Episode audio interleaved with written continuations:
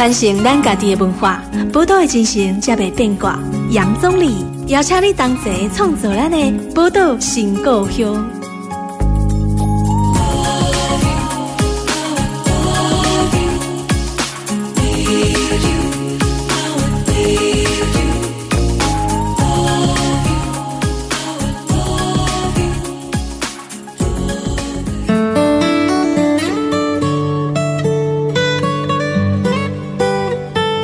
欢迎收听宝岛联播网 FM 九九点一大千电台，宝岛新故乡，大家好，我是总理。今天哦，咱宝岛新故乡来到这个大城小事的单元啦。今日这个礼拜呢，要来介绍大家下戏呢。呃，今天要来跟听众朋友来讨论一下这彰化彰化关的台中的边啊啦哈。其实每一个城市应该都有属于自己专属的哈独特的文化记忆啦哈。呃，为什么今天讨论到彰化？我们今天其实要来介绍彰化的扇形车库。今年吼是这个彰化善行车库的一百回生日。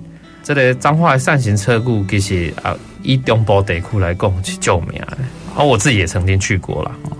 那呃，最近吼这个彰化的善行车库还获得文化部的升格，把它升格为国定的古迹。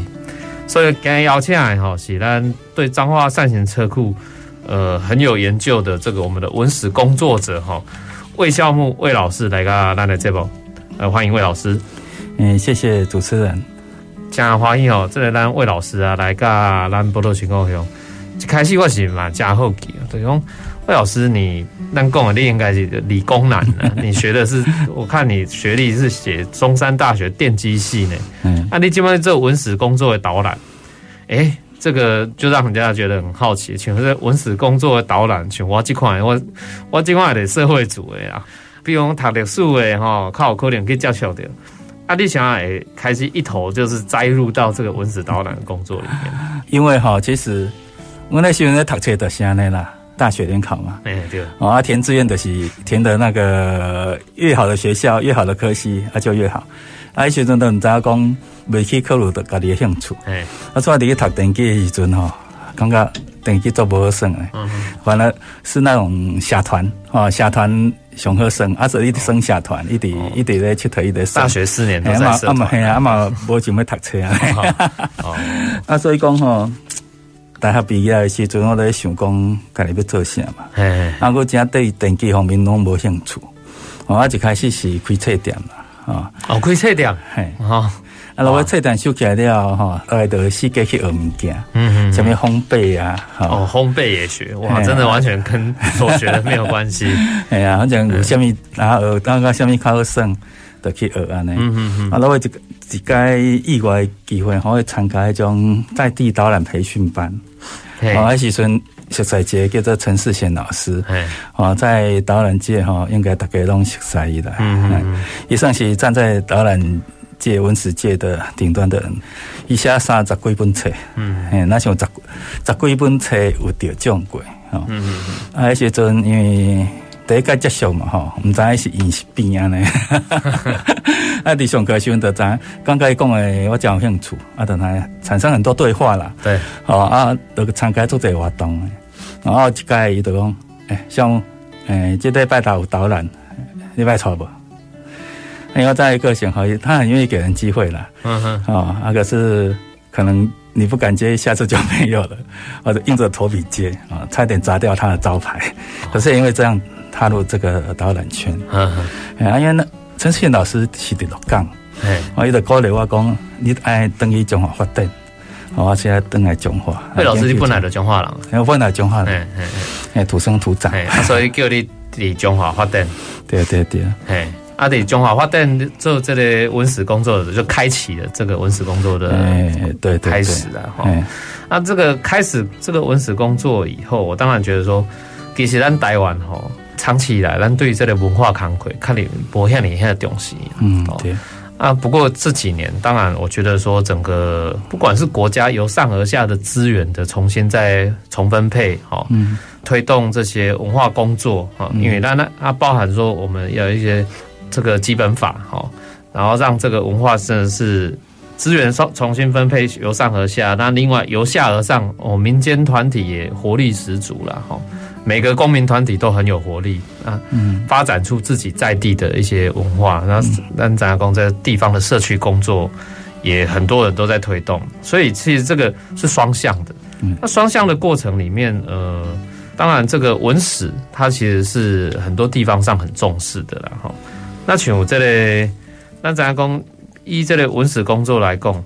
啊，是安怎，这个魏老师，你一开始的投入像这个彰化扇形车库的文史导览嘛，还是你一开始是想做别行的这个文史工作？因为讲实在，我记忆不好，嗯，啊，怎啊叫我，因为现时研究古迹，哈，藏庙物的嘛，哦，嘿，啊，我同齐研究足侪庙，我会甲伊混在一起。哦彰化庙很多，嘿，对啊，对。啊，所以我想讲，哎，过去呢，我都找一间大庙嘛，哎，啊，好好研究，安尼吼。啊，所以中华上大的庙在一间，哎，中华南瑶宫，南瑶南瑶宫，嘿，彰化妈哈，南瑶宫中华嘛，哦啊，南瑶宫确实确实是真精彩啦，嗯，哦，啊，因为很多庙宇元素。南瑶宫可能还阁讲一句，差不多，姐姐看我要不够。我有开一个课程叫南瑶宫观察课，三点钟哦，啊，种就是安尼啦。啊，所以因为南瑶宫做精彩嘛，嗯嗯，啊，庙宇古迹庙宇的元素其实很雷同，就是很多都重复的。啊，哦，啊，所以你研究成大庙哈，所以。的几乎你把所有的元素都已经研究了很多了，很透彻了。嘿，对啊，你再可以研究北京庙，就更加简单了。我的是为南瑶宫开始。嗯嗯。啊，至于即嘛扇形车库，是因为我们团队把扇形车库标注下来。嗯嗯。然后我是里面的那个导览组的组长。嗯嗯。我要负责，等于说是建立整个诶扇库的一些资料。哦，文史资料，嗯，哦，然后整个建构整个的导览的体系，哦，还有导览员的培训，哈，培训这些导览员，这些都要，就等于说有系统性的在做这些，对对对，然后还要规划旅游的路线，比如说两天一夜啊，或者是半天啊，一天，这些都要建构。各各类型的行程组合，哎，是是是，哎，对，那所以说这个当当然说现在变成说在投入到彰化的这个扇形车库。的导览，那其实还有包含他的，我们后续节目待会也会提到一些相关的活化工作。阿姆哥，咱怎样讲？讨到重点嘛？彰化的这个扇形车库是最近吼文化部来升格为国定古迹，但是咱嘛怎样讲？一进前是限定古迹啦。是，是讲可能就是条件没有嘛，会不清楚了？哦，这个限定古迹、国定古迹、啊，的龙古迹啊，啊是有什么差别？讲实在哈，这种有一个规定啦，哎，啊，可是这个规定哈，有时候是靠自由新政，自由心证，对。不过我可以跟大家讲一下定义的哈，就是这个古迹如果具有全国性的历史意义跟价值的，全国性的，当然就是国定古迹嘛。啊，如果这个古迹是具有地方性的历史价值。啊，就可能就限定古迹啊，哎，啊，如果再再次一等的话，可能就是历史建筑之类的，对。但是，一球基本上变国定古迹，表示讲，嗯，那是有干那这个在地的这个历史意义呢。嗯嗯嗯。啊，包含一应该有更大更大的需要让全国，嗯嗯嗯，全国性的来来认定嘛。对对对，因为升格从限定古迹升格到国定古迹，它当然有些好处啊，比如说它的那个。保存啊，维护管理的经费当然就会比较充裕，对，资源就会比较充裕。嗯，然后它的知名度当然就是会具有一个更大的全国性的知名度。是哦，尤其它等于说是扇形车库，它等于说是全国甚至全世界的铁道迷的圣地。哇，那么全世界铁道迷圣地？对啊，因为旧啊。哦，去了，好啊，所以来到铁道迷哈，当然就会想要去铁道相关的嘛哈，又有稀少性的，是哦，当然他们就会想要来，所以当然就称呼它为铁道迷的圣地。没有没有铁道迷不知道善行车库的。哦，对对，就是真的是对很多在追我们说追铁路的、追那个火车的，嗯，这些铁道迷哦。对。都会知道的，对，都很厉害。大家都 当龙我都去，你没有办法唬到他们的，都很专业。因为有一次哈，我带那个二水的那个跑水节哦，跑水节哦，跑水节，他特地租了那个 CK 一二四蒸汽火车，嗯，然后我就带火蒸汽火车上面去带着游客，然后前往二水，对，然后可以看到沿路哈有没有？他。沿路的山里面啊，海边啊，你都看到很多铁道迷那个架着大炮在拍哦，所以我都不知道他们是从哪边得到讯息，或者是知道哪个地点。对，有些地方真的是。渺无人迹啊，要到那个地方都很难。全国各地不知道从哪个地方来。对，而且很多人哦，所以铁道迷也不真的不少了。嗯，这样的人不少。嗯，那像这个扇形车库了哈，它这个当然在升格以后，另外我们也想请教魏老师，就是说，嗯，它这个在文字保存跟铁道发展有什么样的一个发展上的意义吗？哎，这还是说会有没有什么影响？升格之后哦，当然啦，因为国定古迹，它供的租租完了，除了资源以外，应该还有其他的。因为升格国定古迹的话，当然就是更受重视啊。因为更更受重视的话，那文字保存当然就相对的相对的，就是译作的资源更多，然后大家关注越多，当然就越容易把这些相关的文化资产方面能够保存下来。哎，是哦，也因为这样，所以它可以吸引更多人成为铁道迷。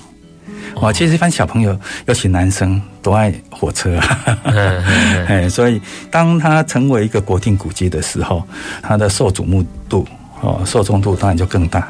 然后它成为国定古迹之后，其实我们团队也积极的在申请，就是我们彰化善行车库成为环境教育场域。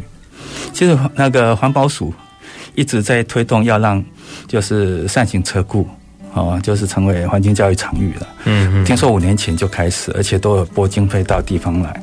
可是因为台铁它本身就是一个工作的场域了，所以他并不会去积极去申请这个，他们也没有能力。因为整个环境教育场域，它必须有一些课程什么的。哦啊，因为上影车库的招商一直不顺利，所以一直流标。好，之前招商不顺利啊？是，哎。对，一直流标，所以去年年底我们才标到，然后今年开始动工。嗯哼，然后当然环保署、卫生署他们知道这个讯息之后，哈，那个就很积极的，哦，很积极的，就是联系我们，就是要让我们尽快成为那个现在申请通过环境教育场域。环境教育对，通过之后的话，那个我们会设计一些行程嘛，而且一些教育的课程，然后各级学校、国小。国中、高中甚至幼稚园，其实都可以来这边校外教学。嗯哼，因为这方面的课程是由我负责设计的。嗯，我就把它融入，就是当铁道的文化的元素，是。还有彰化在地的那种历史，等于说把彰化过去的辉煌的历史也融入这个课程里面。嗯，希望希望就是我们彰化的小孩从小扎根啊，嗯，然后让了解我们彰化。以前有多精彩，嗯，这样才能他们觉得以身为彰化人为荣，嗯，然后能够积极的为彰化的发展奉献。是，哎，所以我们可以了解到说，哦，这个我们魏老师啊，这其实，在透过对于包含像对善行车库的这些相关的让奶用工规划啦，嗯，他这个规划其实是很有他的系统性，他背后他也有一些。包含说历史教育的意义、环境教育的意义等等，哦啊，这个我觉得是用了非常多的心思在规划。我们先休息一下哈，下一段节目我们马上回来。那请这个魏老师来跟我们真的好好来介绍一下关于彰化扇形车库的历史。下一段节目马上回来。传承咱家己的文化，宝岛的精神才袂变卦。杨总理邀请你同齐创造咱的宝岛新故乡。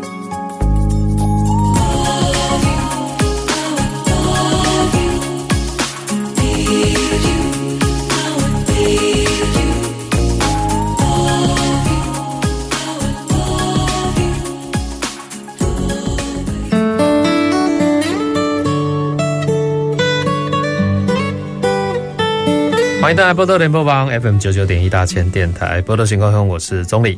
今日波多新故乡的这个大城小事的单元，为听众朋友要来介绍到咱彰化县的这个彰化善行车库啦。哈，这部邀请到咱的文史工作者魏孝木魏老师来跟来这部来跟听众朋友分享，来介绍到咱这个这个主题哈。那刚刚也提到这个彰化善行车库。给你二零二二年啊，其实是中华这扇形车库的一百周年啊，一百年。那这一段节目是可以先请魏老师哈，来跟我们听众朋友来介绍一下这个关于彰化扇形车库的历史。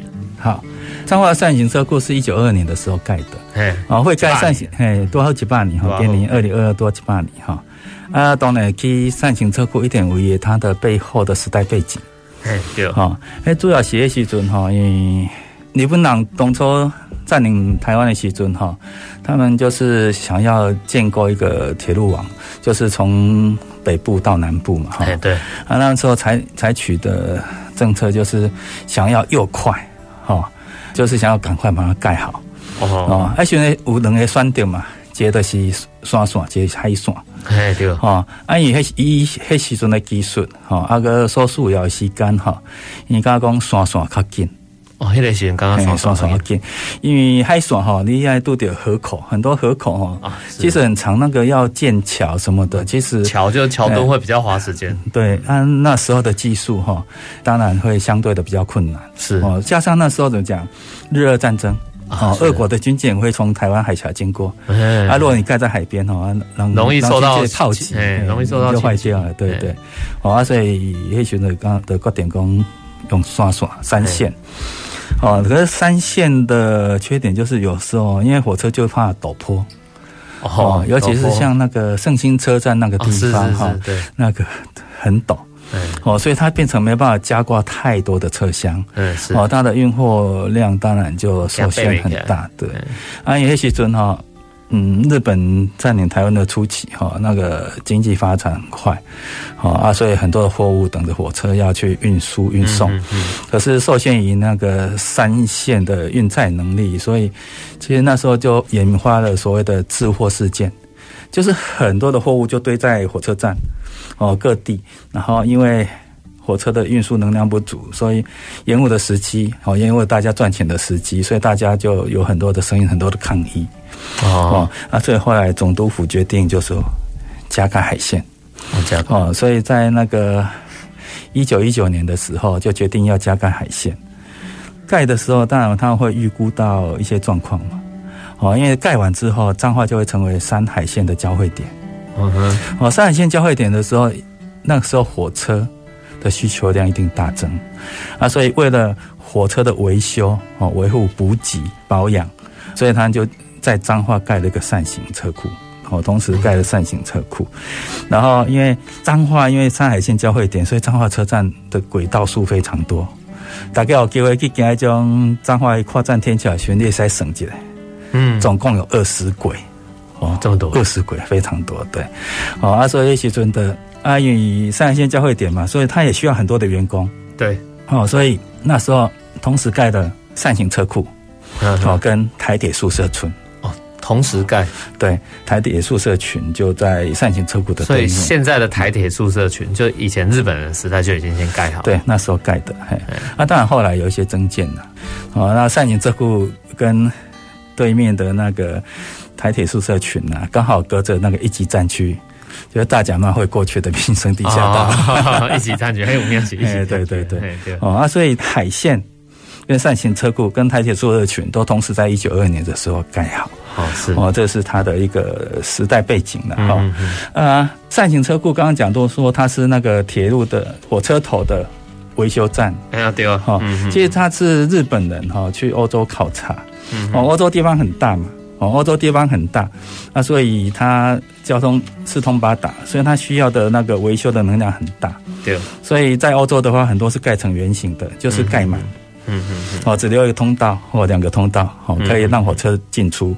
然后，因为台湾跟日本并没有那么大的腹地，对。哦，所以他看他的需求，哦，他要盖几个轨道，哦，几个车库。都可以随时增加，哦啊，所以因为这样说就变成所谓的扇形。然后彰化扇形车库哈，在一九二年的时候，其实只盖了六轨。我说六轨是指扇形车库，扇形车库哦，扇形车库不是有现在目前有十二个车库嘛？对啊，一开始盖的时候，一九二年的时候只盖了只盖了六六轨，嘿，六轨就是六个车库，六个车库。然后第二年就不够了，好，够不够？嘿，增建两轨，啊，然后再隔一年发现又不够了，再增建两轨。所以这时候已经变成一九二四年的时候就有死鬼了，哦，啊，那时候也觉得也够了，哦，啊，一直到一九三三年的时候才又增加了十一轨跟十二轨，所以就是现在的整个扇形车库是在一九三三年的时候最完整。的，对，嗯嗯，把它盖好的。所以在那个时代已经增加到十二轨了。哎，是。那表示说，它那个运量在当时算是很大哦。哎，没错。等于说集全国运量弄底下的汇集交集。嗯，对。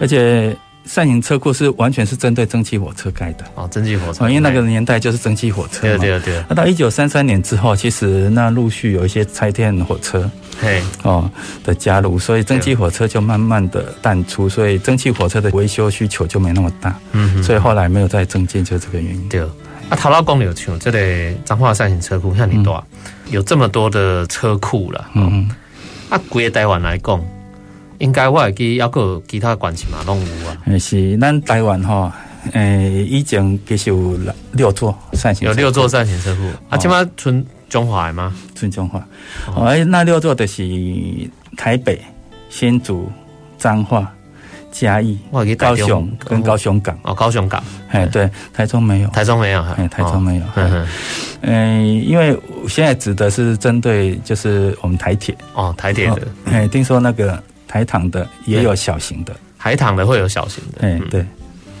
所以现在彰化扇形车库是全台仅存唯一的，仅存唯一，对，其他拢跳跳跳，哎，对。啊，这表示讲过去真正是无东西。嗯，啊，因为最近升升格国定古迹嘛，所以可以看到很多新闻报道说它是台湾唯一，然后世界唯二，或者是东南亚唯二。其实这是错的啦。嗯嗯。哦，因为光日本就还有十几座，哦，日本也很多，对，有些还在运作。这都不能力去的。对对，所以我们现在都只敢讲说台湾唯一，台湾唯一的。我们要真正是台湾唯一的。对对。啊，像这个扇形车库，这里要特别的哦，尤其其实为什么特别？是它造型啊，太独特了。对。对对，现在又加上是台湾唯一，因为你要看，还可能要跑到日本看。很多，我想很多铁道迷还会追铁道追到这个日本去看嘛，不少。对，最红大概就是梅小路，京都的梅小路。对啊，嗯，那像这个等于说扇形车库，它是一个很特别的，因为造型啊，外外形太独特了，嗯，受到人很吸睛。那拿来讲，不过，我想也不是所有听众朋友都知道说扇形车库大概它的样貌是怎么样。跟我们来听众朋友分享一下，请问这类扇形车库的建筑概念是什么？嗯，扇形车库呢，为什么叫扇形车库？就是一一嘿那亏形呢，哈，折扇这样打开。因为这些扇形车库运作哈，那个轴运作方式，对，它的轴心有一个转车盘，这非常重要。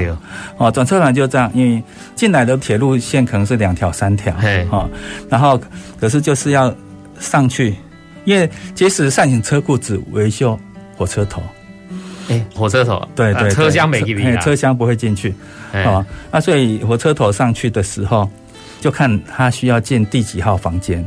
哦，所以每一个车库拢是放一个车头，机车头安尼。哎，对对对，哎，你哎，主持人讲的机车头哈。好，哎，那那基本上是公灰卡头哈，火车头哈。其实以前不是这样讲的，日治时期叫做机关车，机关车。哎啊，国民政府来之后叫做机车，哦，机车。哎，啊，以前以前咱讲火车头哈，其实用台语讲叫灰车头。火车头机动车站，对对，所以讲火车头吼，其实是指车站、火车站。对啊，哦啊，火车头大家阿讲，你讲真正的火车头的台语，也叫做灰车母，火车母啊，灰车木，啊后面就吊挂的列车。叫做会卡镜哦，所以以前是这样讲的哦，伊兆祥那个，所以有时候现在在讲哈，因为火车头大家比较容易理解，可是讲起来又又觉得怪怪的，就觉得怪怪的，因为你下讲台语火车头讲的是车站嘛，对啊对啊对啊对啊，对啊，像这个扇形车库也造型的是啊，你讲的啊，对对，那所以那个我们就用机关车好了啦，因为机车又跟现在的机车又又搞混，大家会搞混，对，机关车。就用机关车好，就是火车头。这个部分哈，他会先上转盘转车盘，好啊，看他他要第几号房间休息，那转车盘就转动，然后跟那个几号，他是靠什么样去转？哦，其实以前一开始的时候，它的设计是非常的怎么讲，非常的厉害啦。哎哦，因为它等于说是有一个轴心嘛，哈，啊中间有一个可以停放火车的铁轨嘛，哈，那是可以转动的，然后那个圆周它的圆形的外部哈，底下会有轨道。哎，哦，底下会有轨道，所以有那时候蒸汽火车最重的达到有那个，比如说 DT 六六八，它有一百多公吨，一百二十公吨，这么重，一百多公吨，那么重，你看。要怎么转？它只要两个人就是一边两个人，就是总共四个人就可以把它推动，手动啊。人工去人工去推，有一开始因为用那个转盘的关系，对，就有办法。所以你看，四个人推一百二十几个，所以一个人可以推动三十几公吨，嗯，对，所以很厉害。那时候设计真的很厉害。那当然现在是用那个电力，对，啊，电力驱动。但过去用机械原理去推动，对。所以你现在去看的话，在那个它的转车盘旁边哈，转车盘上面的轨道旁边哈，会有一个操控室，嗯，然后它就用电动的。哦，用电力去驱动，驱动，然后控制转动，然后看到几号轨道，然后就停在几号轨道，然后它会有一一根那个插梢，就把它插进去，让它卡住，哦，这样就可以很稳很稳固嘛。然后让诶那个机关车就可以开到他想要的那一间房，就属于他他的那一间，哎是车库就对了。因为怎么讲？为什么叫扇形车库？转车盘就好像我们折扇的轴。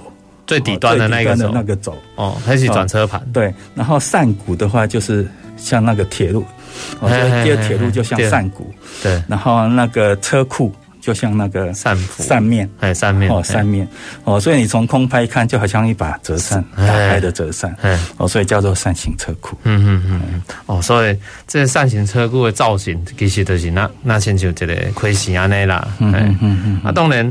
诶、欸，咱看到讲扇形车库原来伊这个历史包含头头讲到嘛，全、嗯、台湾的敢若村中华啦，有这个扇形车库啊，当然敢若剩下唯一那不指定它是国定古迹，还要指定谁啊？对对对，对，那也只有它才这么特别哦。那、嗯啊、所以这个扇形车库其实是，我想哈，如果以这个一九二零年代盖起来的这个扇形车库，你就知道那个时候的虽然是。台湾被殖民了，可是那个时候那个时代哦，能有这样的一个智慧哦，可以去做出这样的一个，我觉得它是一个很精密的一个工程。老实说，这个算是一个很精密的工程，不简单的。对，其实那个你去看的话，可能他会觉得它外观其实是当然很特别，可是它好像不是一个很精致的建筑。嗯，哦，可是那时候台中车站旧站。有没有？它很华丽，对不对？对，它那时候大概是同时期盖的，嗯嗯，好，跟上库同时期盖的，它那时候只花了大概花了四万两千元盖起来的，嗯，可是上库一直到一九二四年盖了石轨，那时候就花了七万多，嗯，七万多元，所以你可以很难想象说，哎，对啊，那个台中火车站那么华丽，才花了四万多，可是扇形车库竟然要花那么多钱。对，其实它是非常非常坚固的建筑。是。二战的时候，那个末期美军轰炸台湾嘛？对，哦，曾经因为扇形车库是一个很重要的交通设施，嗯，哦，所以也成为美军的轰炸重点。对，哦，所以曾经那个美军曾经有一颗炸弹直接炸到五六轨之间，就是第五号第五号的那个车库跟第六号车库的中间，嗯，那个炸弹很大，大概有五。五百磅嘛，哦啊，那个大概一个小孩子高，反正就是大概是青少年的高度，嗯、哦，所以它很重，而且爆炸威力很强。嗯，可是掉下去之后，照理说一般建筑掉下去之后大概就承受不住了，对。嗯、可是它只稍微受损哎，哦。哦啊，柱子有受损，所以你可以你现在到那个第五六轨之间哈，你往那个车库里面去看，哦，因为它一般的柱子都是。I 字形就是一字形这样子撑着，那只有其中有一根比较特别，是变成 Y 字形，上面变成一个有交叉出去的一个 Y 字形，我，就加强结构把它撑住。所以你可以想象，你看那那种那么重、那么厉害的炸弹，炸的都只是稍微受损，可见那时候的建筑真的是非常非常的坚固。嗯，就是当时的那个建筑的功力是算是很好的。对对对。我们现在休息一下，下一段节目再马上回来。传承咱家己的文化，宝岛的精神才袂变卦。杨总理邀请你同齐创作咱的宝岛新故乡。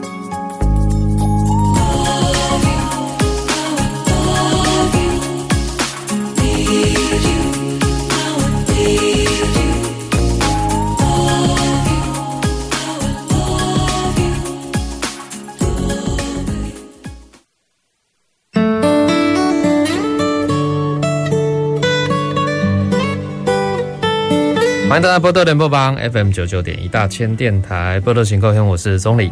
今仔日哈，宝岛新故乡为听众朋友来介绍是咱这个大城小事的单元啦吼。啊，这礼拜来跟听众朋友分享的是咱今年吼，这个彰化善行车库一百年哦。啊，当然咱邀请的是咱对这个彰化善行车库讲研究的这个文史工作者吼，魏孝木老师来个节目，跟听众朋友来分享彰化善行车库的历史。头头前一段节目讲到，当然讲到加这这个。呃，目前全台仅存的这个唯一的扇形车库的彰化，啊，不过这个扇形车库其实在不同款的时代都有不同款的时代意义啊，吼，过去是加重要这个运输扮演交通的要角，但是今嘛以这个转型啊，哈，扇形车库我想当然因为变成咱讲国定古迹了，以一点无共款的历史意义加历史角色。啊，最近我知影讲魏老师恁有组织一个扇库团队啦吼，啊，这个团队是要甲这个扇形车库，尤其是周边的闲置的一寡台铁建筑群做一个活化的计划。嗯哼，啊，像这个你想要导入到这个活化的计划嘞？其实我跟老板认识认识两三年了啦。哦，我们有一个共同理想，就是希望重建彰化，恢复彰化以前的荣光。然后大家知道说，现在其实彰化其实还蛮辛苦的，尤其年轻人哦，因为彰化的薪资是全国最低的。嗯，我们就是看到很多的呃有理想、有抱负的 彰化的年轻人，然后可能返乡，哈，然后投入想要去改善彰化，然后开一些文创店呐，嗯嗯，或者办一些活动，可是他们都很辛苦，而且常常钱烧完了之后就收起来了。哦，所以我们希望说改善这样的状况，然后我们善库团队就是希望哈，借由去改造善库，让善库成为一个，诶，能够吸引更多观光客来的一个亮点，然后来提升彰化的经济，然后再加上我们，其实我们上库团队有一个理想，就是希望能够提供一百个工作机会给年轻人。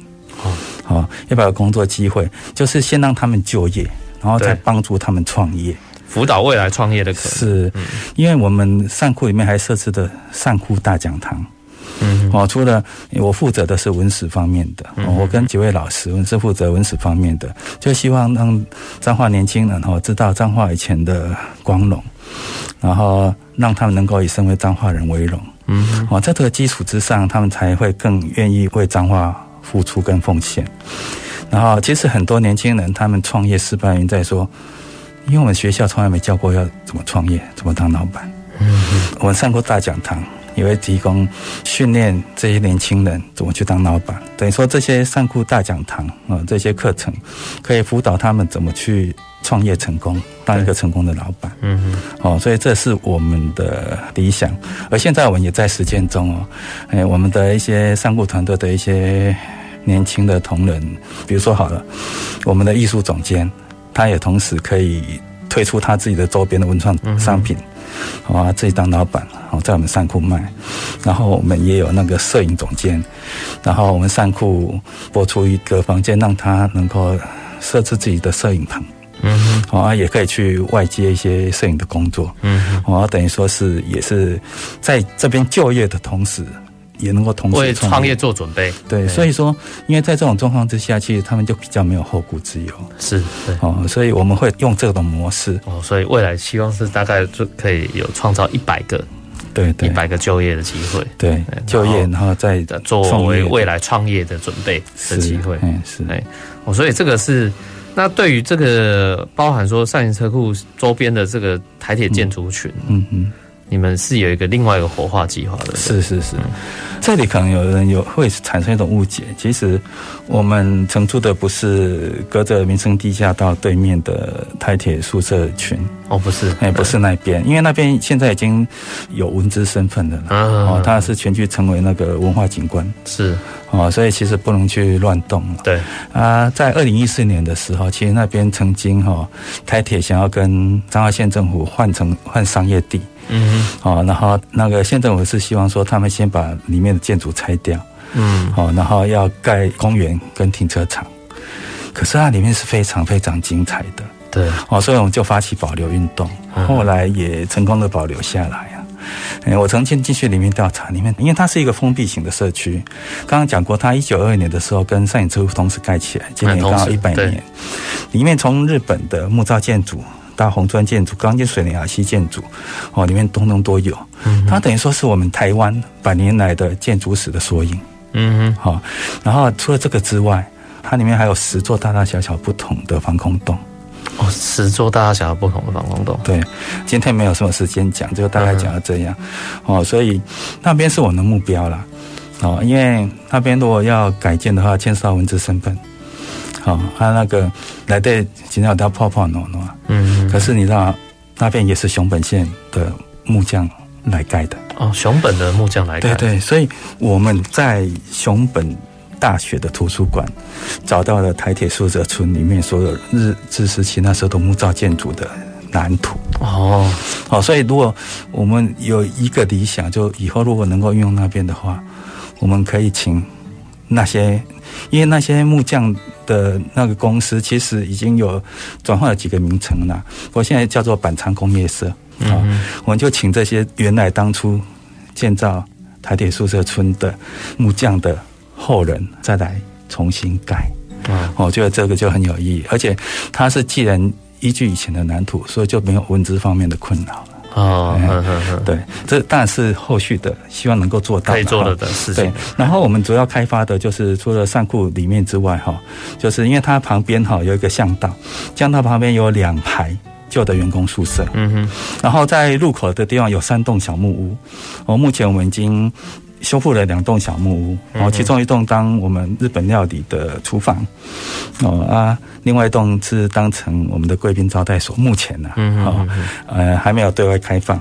然后等第三栋小木屋，因为它受损比较严重，所以现在还在整修中。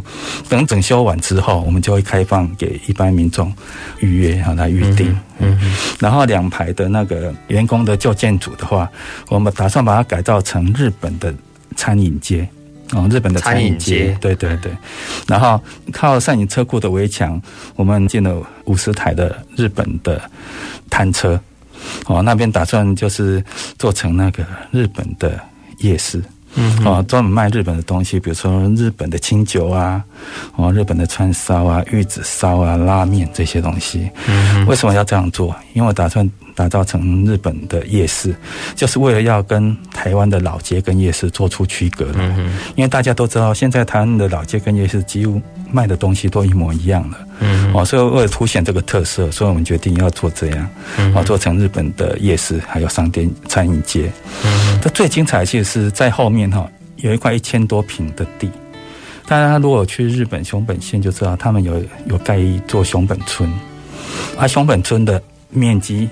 跟我们那块空地几乎是一模一样的，嗯，哦，所以我们跟熊本县政府说好了，那个熊本县政府会派他们的工匠来，直接把熊本村复刻到那边，所以那边以后熊本熊会过来。除了这个之外，其实这个好像是单向的，对不对？其实我们也做了双向的交流，就是我们把日本东西进过来，然后把我们彰化的夜市，比如说我们彰化的一些，诶，肉丸也好。空麻本就比较有名的这些小吃，然后搬到日本的熊本县，嗯，哦，在他们那边盖一个台湾街，哦，等于说是一个双向的交流啦，嗯，哦，因为现在疫情很严重嘛，很难出国啊，对，哦，所以台湾人很喜欢日本嘛，疫情没办法去啊，来我们彰化善影车库来熊本村，哦，一种伪出国的概念，啊，日本人很喜欢来台湾，可是疫情不能来哈，到熊本县的台湾村。嗯啊，所以它是一个很双向的交流，对双方的那种发展也会有很大的帮助。嗯哼，对，所以这个是未来的哈，你们的针对这个善行车库周边的一些建筑群的一些相关的活化的规划了。嗯嗯嗯。啊，不过目前进度到哪里了？嘿，因为我们的预计的施工期是一年半。施工期之后，我们还有二十年的时间可以在那边营运。嗯哼，那所以目前进度是这样，我们里面的呃上库里面有个行大楼的热食区跟伴手礼区已经开始营业了。哦，OK，就是不用像再像以前哦，到那边很热的时候口渴，哦连凉水都买不到这样。然后我我也是希望说哈，因为有些常常在洽谈的，嗯哼，因为彰化也是美食之都啦。对对。啊，有些美食哈在比较郊区，到彰化玩的话很难到那边去买。所以希望能够引进到善库来。对，哦，以后要去买这些美食，不用跑那么远，坐火车到彰火车站，走到善行车库就可以直接买到了。哦，那所以以，以目前来讲的话，目前的进度是这样了，不过还是积极的在做，因为到目前还不到半年的时间嘛。其实连台铁他们本身都很惊讶，我们的进度好快。哦，所以像这个以这个进度来讲，我想后续可以期待了哈。嗯，是。那最后其实想要再请教我们魏老师，就是说。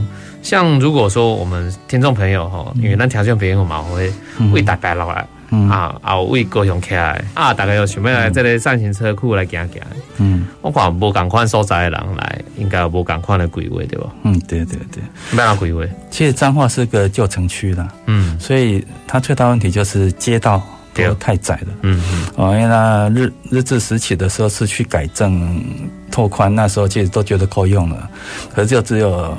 等于双线嘛，就是只能那个一来一往，所以连游览车都很难进去。哦，所以其实我们会尽量鼓励大家坐火车来。哦，你坐高铁到乌日站，然后坐接驳车到火车站，火车站，然后你就可以过跨站天桥，看看那个最长的跨站天桥，因为有二十轨的轨道。嗯，好，然后。下去之后，我们的社工所也开发了所谓的喵星人步道。嗯，你下去之后可以看到一个红色的铁桥，红我们称为红桥，然后有一个步道叫做喵星人步道。哇，那边车子都都没有车子，车子不能进去，都是给游客走的。然后里面有很可爱的喵星人，好，你可以跟他合照，就可以直接走到善行车库的。嗯嗯，啊，啊，善行车库周边的话，其实还是有一些。